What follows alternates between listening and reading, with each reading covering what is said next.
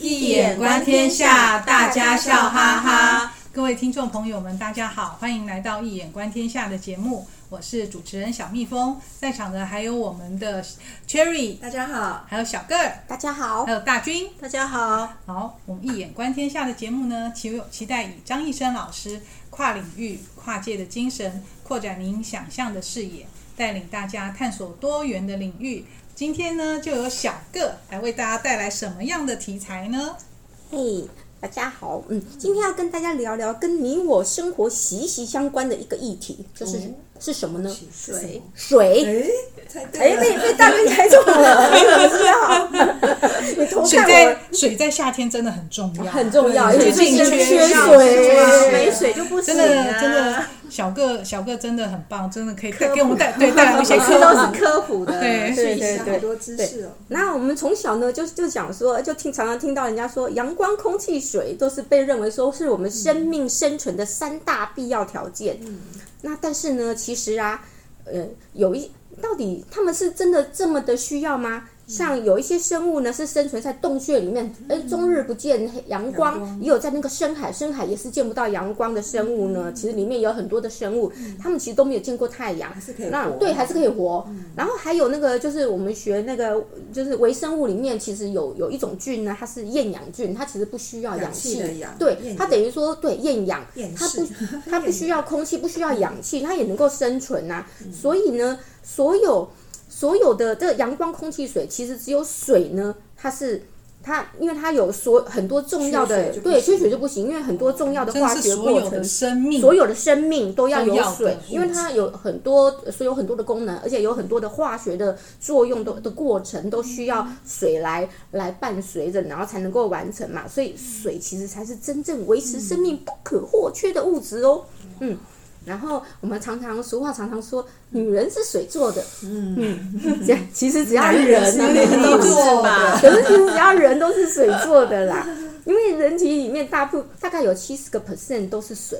那那婴儿生出来的时候，其实更它的比例又更高了，然后都软不溜丢的，软不溜丢的，很肥嘟嘟的，对，没有一开始看起来像老头老头子，可是后来马上就那个皮肤的感觉水嫩水嫩的，对对对。然后它其实，在妈妈肚子里面的时候，也是泡在羊水里面，其实也都是需要水就对了。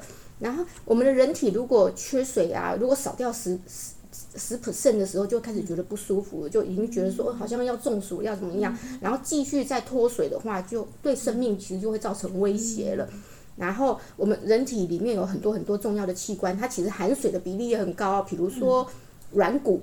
嗯，软骨组织里面含水到七十 percent 哦，因为对蛮高的哦，因为软骨它我们关节是被那个软骨包覆嘛，那软骨的水分呢，可以让那个关节在活动的时候可以减少一些摩擦，而且还可以避震，有没有？就可以防震这样子。那所以我们如果缺水的时候，水分不足的时候呢，哎，关节软骨关会卡卡，对，会卡卡，它等于就直接摩摩擦，直接摩擦，所以会造成那个磨损嘛。嗯，然后我们皮肤哦，皮肤含水也很高哦，大概七十。也是七十几个 percent 哦，嗯、那皮肤的角质角，我们最外面有一个保护层是角质层嘛，对，那它的含水虽然会比较低，但是如果它低于十 percent 的时候呢，哎，我们就会感觉说，哎，皮肤好像有一些什么干燥啦，脱，对，会干干的、痒痒的，会脱皮呀、啊，嗯、会觉得很粗糙啊，嗯、其实就是不够水。刚刚讲到不够水嫩，不够水，不水对，然后那个肌。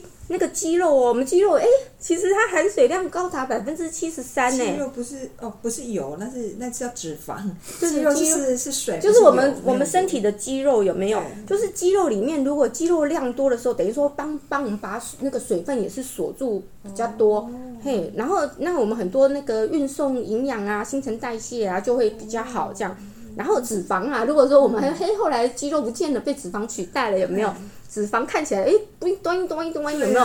那它其实里面的水分，对它的水都是油，都是油啦。端一端一端可能是油哦，它里面水分只有大概只有十趴而已啊。所以当你的体脂肪越高的时候呢，哎，反而你的体内的水分的比例就会降低。原来肌肉的重要性对跟水有关，原来是跟水有关，原来脂肪的水那么少。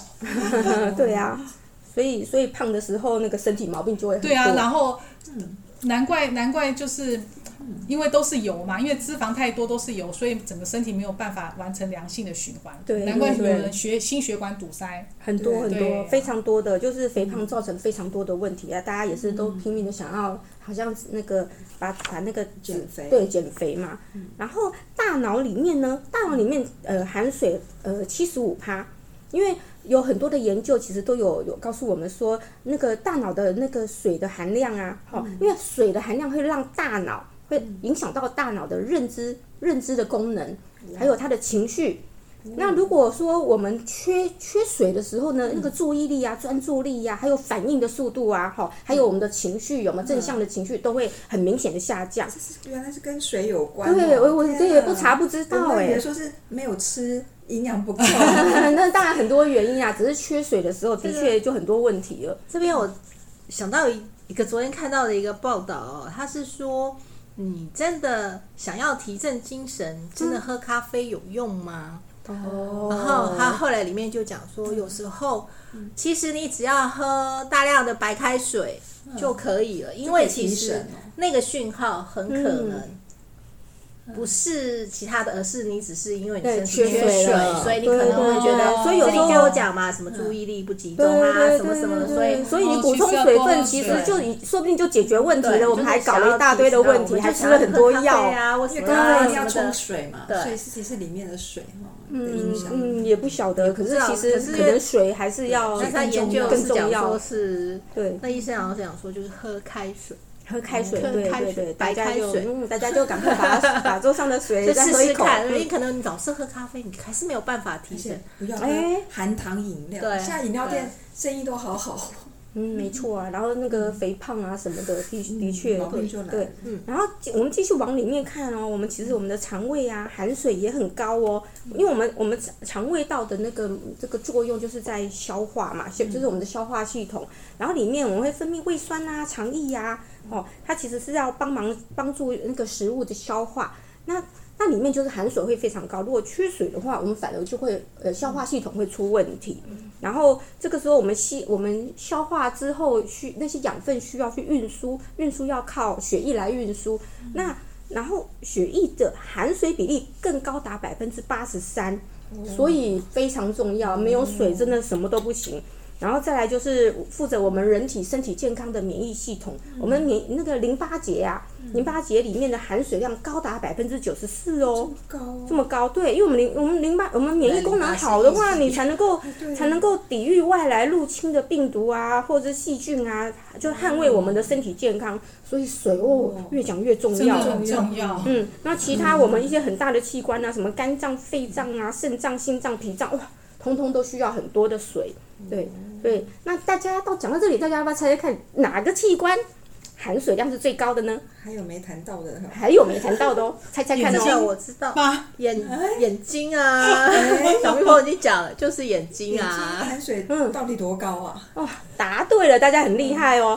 含眼球含水的比例高达百分之九十九，哇！嗯，因为眼球里面的构造啊，就是水晶体啊、玻璃体啊、防水啊，几乎都是水做成的嘛，嗯、都是，然后再像一一些其他的物质，可是它的主成分就是水。是这样。对，所以当眼睛缺水的时候啊，我们常说有干眼症嘛。对，像像我现在这个时候就觉得眼睛不太舒服 昨天没睡好。对，然后睡眠可以补充，睡眠可以有补充水分吗？嗯，睡眠不能补充水分，但是可以是让你的水分留住啊，因为我们还是不断的在吸收水分。你刚刚喝下去，如何让它能够保维，就是把它 keep 在你的身体里面嘛？这个才是留住的水才是最重要的。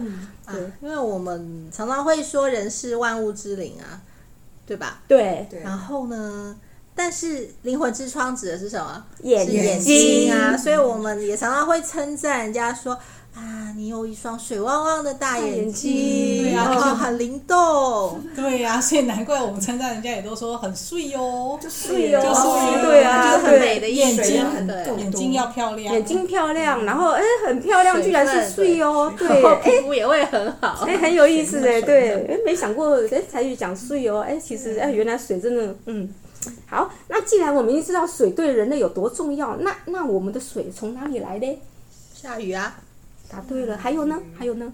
水库。水库，嗯，湖泊啦，嗯嗯，没错没错没错没错没错，大家都很有概念。对，然后我们现在再把它拉远来看呢，我们生存的地球。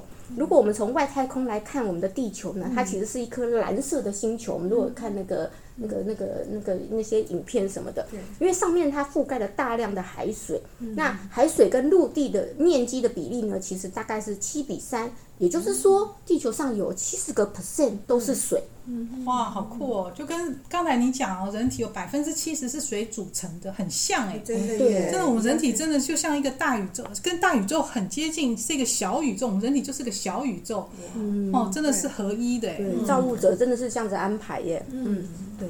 那刚刚有提到说水对我们的生物，对人类是这么的重要。那地球上水，哎，刚刚听起来有七十 percent 很多啊。对呀、啊。对，但是问题来了，它分布其实是非常的不均匀哦。嗯，在所有的水里面，水资源里面呢，有百分之九十七的水，其实最后都流到大海里面了。不能喝，不能喝。有对我们人类来讲是无法用的，可能对其他生物是可以运，可以那个运养它们，可对人类来讲是不能使用的。那那剩下的。刚九十七趴流到大海里面，剩下的两 percent 呢？它是分布在什么？就是南北极有冰山啊、冰川啊。其实我们也很难说，我们跑去那边挖挖挖挖一块冰回来，那真的 太难了。对，也很难。那最后呢，可以真正人类真正能够使用的淡水，其实只剩下一个 percent 而已，因为只剩那一 percent 了。然后呢，但是呢，那一 percent 呢，啊，也不是我们立刻就可以用，因为它大部分还是存在地壳之下。也就是，尤其是有时候有地下水，有时候是很深的，其实是呃不容易取到的，对。但是它也是帮我们存在那边嘛。那我们真正能够用的，刚刚讲到的那个湖泊、河川啊，淡水的，对，淡水呢，就大概只剩多少，你知道吗？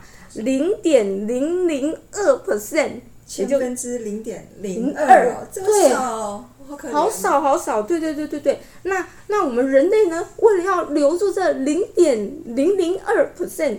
然后，所以我们也有，就是也就是会做了很多那种，就一些人造的工程，比如说会做一些人造的湖泊啊，就是我们对水坝、水库，然后来储存这些珍贵的水资源这样子。那那既然讲到这个，呃，那我们就顺便来谈谈说，嗯，水库、湖泊，我们来谈谈这对人类最非常重要的水资源呢。那湖泊有它的定义哦，所谓的湖泊就是指湖盆，就是有个湖盆，还有它承纳的水体。嗯，对。那湖泊到底是什么形成的呢？如果用它呃生成的原因来讲呢，可以分为几种。嗯，我这整个把它念过去，就有构造湖、火山口湖、呃冰川湖、堰塞湖、岩溶湖，或者是还有河沉、海城。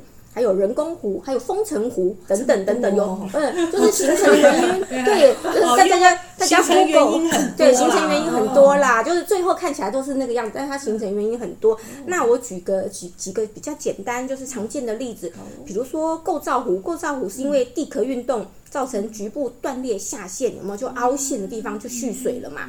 然后就形成湖泊。比如说我们的日月潭啊，嗯，日月潭是呃构造湖哦，嗯，对，是我们的日月潭是构造湖。然后呃，中国大陆有一个滇池也是很有名的哦，也是构造湖。还有世界上最深的一个湖呢，叫做贝加尔湖，也是因为呃，就是一个对，也是因为地壳变动，然后下陷这样子。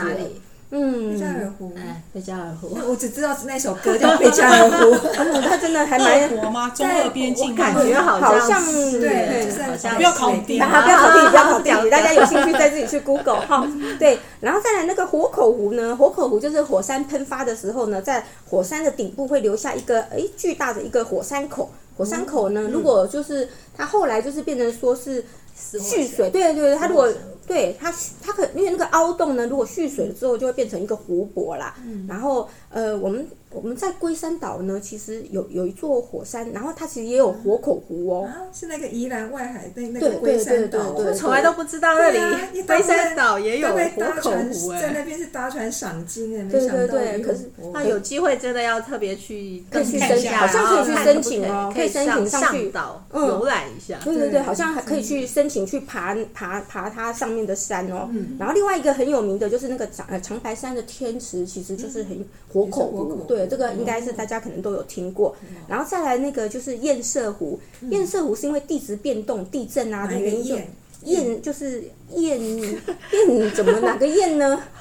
土字一个土字旁，一个一个框，然后里面一个 宴会的宴会堰塞湖，堰塞湖，对对对对，啊，好好，它其实就是有点引起山崩啊，然后就啪就把那个河床啊，或是把它堵塞堵住了，然后就哎之后就把它蓄水了。那那比如说我们之前大家很多人有亲身经历到的九二一地震的时候，其实那时候有新有新形成一个叫做新草岭潭，新草岭潭。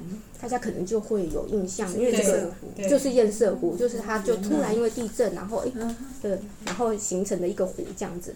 然后再来是那个呃海神湖要提一下，因为海神湖呢就是在河流或是在比较浅海那边呢，泥沙堆积之后呢，比较低洼的地方就会变呃就是被围起来嘛，中间就是低洼的地方就会积水，然后积水就会形成一个湖。那我们通常称这种壶叫做细壶，那个细那个细壶啊，泻药的泻，泻药的泻，对，没有宝盖头那个细壶，对对对，它其实。它其实就是比较有点是那种比较，因为它比较靠近海边嘛，所以它其实不是那种那么的淡水湖，这样它是一个细湖，我们才会称它为细湖这样子。海澄湖就是海咸水的湖。对对对，或者是在那个就是比较对咸水比较有一点咸水湖这样，比如说呃那个中国中国大陆很有名的杭州的西湖，嗯，对，对，因为它那个浪，对它有那个景观嘛，对对，嗯，可能也一开始也是这样子的泥沙堆积沉积而成的，就是渐渐渐渐，其实有些东西。都不是一气之成，一气造成的嘛。嗯嗯、然后我们台湾呢，其实也有也有西湖哦。在哪里？哪里？大家知道在哪里吗？七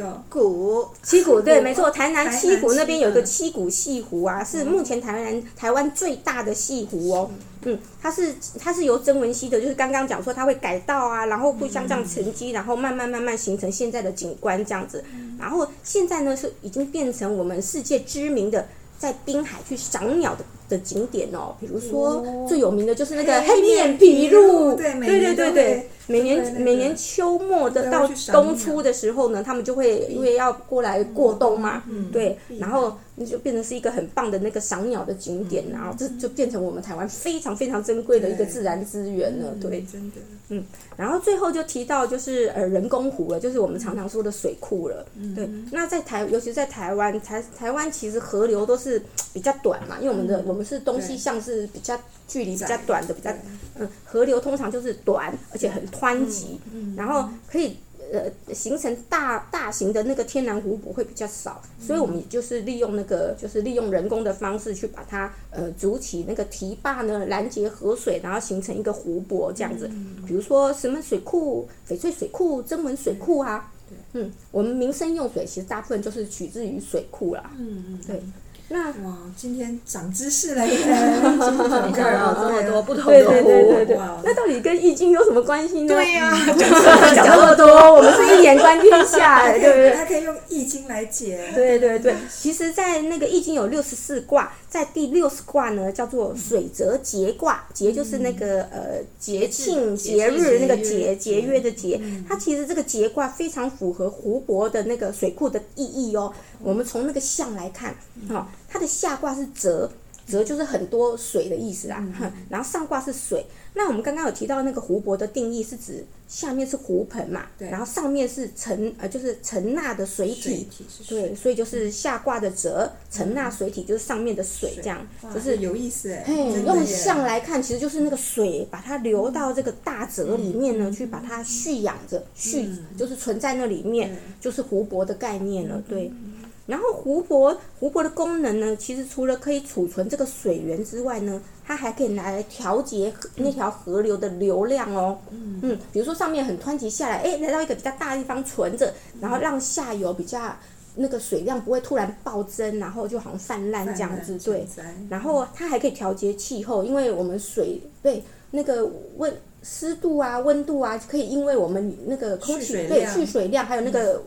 呃，就是温度、湿度可以因为水量而而调而调节。如果比如说如果没有水，比如说沙漠，它一定就是忽冷忽热这样子。对对啊，有水的地方温度会比较恒长，这样都可以调节调节温湿度。然后再来呢，这个就是我们易经节卦里面有调节节点，节点就是刚刚说它可以续，就很相应，很相应，非常相应一个节点这样子。然后而且甚至这个节嘛，你看。它也是要提醒我们说，哎，要节约，要节制用使用这个珍贵的水资源。尤其在台湾，对台湾 真的。没有雨季干旱就会缺水。所以现在台湾其实的政府啊，政府其实有时候它也会在所谓的动物园啊，或者是公园，还有广场，它其实会在下面铺设雨铺满，就是一般铺满是存钱的嘛，铺满是这里就是铺满就是存水，就是雨水下来的时候，它把它接住，然后就可以用这些接住的这些水进行雨水的一个回收再利用，然后也就是用用这个。珍贵的，就是让这些珍贵的水资源啊，不会因为就这样雨水下来以后就流掉了，然后就没有办法再继续用了。水铺满就用的很好哎，因为我常常在想说水库水库，有时候我们讲那个钱放到银行也是一个金融的水库，一个库嘛，钱也是水库，对对对，对，所以他用水铺满，哎，也觉得很有意思哦，哈。然后再来呢，我们提到那个刚刚那个节卦，节卦的本体呢，它其实是三雷一卦。那颐呢，就是那个颐养的颐，就是旁边是一个辰嘛，嗯、然后右边是一个业，就是那个颐。那颐就是颐养的意思嘛。嗯、那我们许多的生物啊、植物啊，其实都是依赖那个湖泊提供水分、养分，然后他们会自己会形成一个生态圈，会有一个生物链这样子。嗯、所以就是有颐养万物的意思嘛。嗯、然后另外颐卦呢，还有那个界的那种意象。那我们整个湖泊界限的界，对，那个湖泊它存在那个水体啊，因为它有高度，嗯、你看就会具有位能，然后位能有就会有动能，嗯、那所以有一些水库就可以拿来作为水力，对对，水力发电。其实 对耶，对，其实大家如果有用那种像去看呢，是真的可以想到说，哎，这样是的确是可以水力发电的，对。然后我们水资源啊，其实是循环存在的啊。可能我们现在大家哎手上喝下的这一口水，嗯，这个杯水这样喝下去这一口水，嗯，它其实曾经呢是在万里高空中的云呢在那边飘荡，哦，嘿，说不定也是成为一个冰山，然后它不想融化，我就哇在就当成一个冰山在那边存着，然后也许呢它是就是在比较冷的地方，它就是雪花这样飘下来，嗯嗯，然后或者是说像雨水这样哗就下来了这样子，嗯，然后。说不定他曾经被《侏罗纪》里面的恐龙呢大口的喝下去哦。小哥好会好会联想，会有有想象力的。对，然后他也是在我们体内，就是万物生命体里面，在里面旅行过。你看身体里面那么多器官都是那么多的水，然后他有可能最后进入了污秽的下水道，然后感受那种黑暗，那个冷清。对，然后也许呢，哎，也曾经陪伴着海里面的鱼虾在那边游泳嬉戏。水呢，其实是循环旅行的啦，它是不断的在旅行的。这也就是为什么我们说那个节卦，它的错卦，它的结结果呢，它其实是火山旅卦，旅行的旅行的旅。对对，易经真的很有意思。对，因为在易经里面呢，其实也蛮有趣的，就是水的这个符号就是坎卦嘛，它其实就是水的意思。嗯，但是坎卦这个水呢，它其实在易经里面，它其实有所谓的这种危险。危难，然后还有黑暗、黑暗、污秽啊，污秽，对，它都有这样的意思在，是蛮有趣的。对，其实我们常听一句话嘛，就是水能载舟，也能覆舟，有它的负面的，也有正面的嘛。那我就想到老子《道德经》有一句话，就说“上善若水”。对对对，嗯，然后因为因为水利万物而不争，然后处众人之所恶而基于道哦。因为水通常都是往低处流嘛，嗯、所以它会放低姿态，而且呢，还非常的公正无私哦，不会偏袒，任何人都可以使用它。对呀、啊，嗯，哦嗯，对呀、啊，所以地球上到处充满着水，然后水以不同的形式在存在流变。嗯、那老天爷却让我们人类呢，只能使用那。嗯，方便的使用那千分之零点零二对的水资源呢，那是要我们更懂得珍惜水的珍贵宝贵，然后领略到水的智慧。